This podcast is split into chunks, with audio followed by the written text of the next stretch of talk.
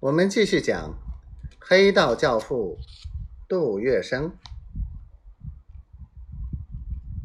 这时，石维耶打定主意要他回去，迫不及待的问道：“黄先生何时动身跟我走？”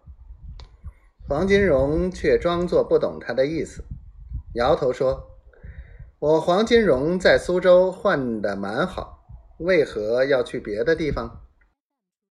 石维耶指指徐福生，急切地说：“徐先生没告诉黄先生，我想请先生出山协助普房破案。”黄金荣眉头一皱，沉吟片刻，然后慢慢的吐出一句话：“石先生来苏州，不妨先游一下灵岩、天平。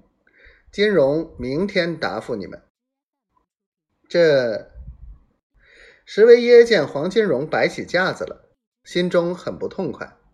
但招兵容易，求将难。为了这不能不破的要案，他此时也只好委曲求全，无可奈何地说：“好吧，明天听回音。”上海法租界赫赫有名的西探一号，亲临苏州，移尊就教。给黄金荣挣了多大面子？可为何他要半吞半吐，不当场拍板？原来黄金荣是个精明的人，他搭足架子，一则是借此抬高自己在宫董局和石维耶眼中的身价；二则他还想听听老婆林桂生的意见。林桂生。虽是女人，可心机狡诈，智敏过人，更胜黄金荣一筹。黄金荣对他言听计从。黄金荣走出天香楼，便径直回家找老婆商量。林桂生相貌平常，身材矮小，身着白底儿小花的对襟衫褂，不施脂粉。倒也蛮有精神。黄金荣说起此事后，林桂生不加思索，脱口便说：“金荣，这是个好机会，应该去。”好，明天我就去答复。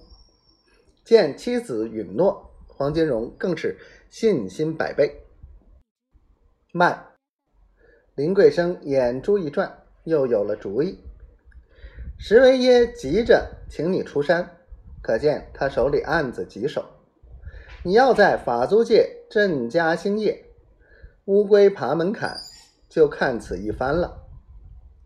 你的意思是，你就对石维耶说，你办案权杖底下的人多，这些人要吃饭要开销，巡捕房也包不下，就让工董局准你在法租界开个戏馆。安顿底下人。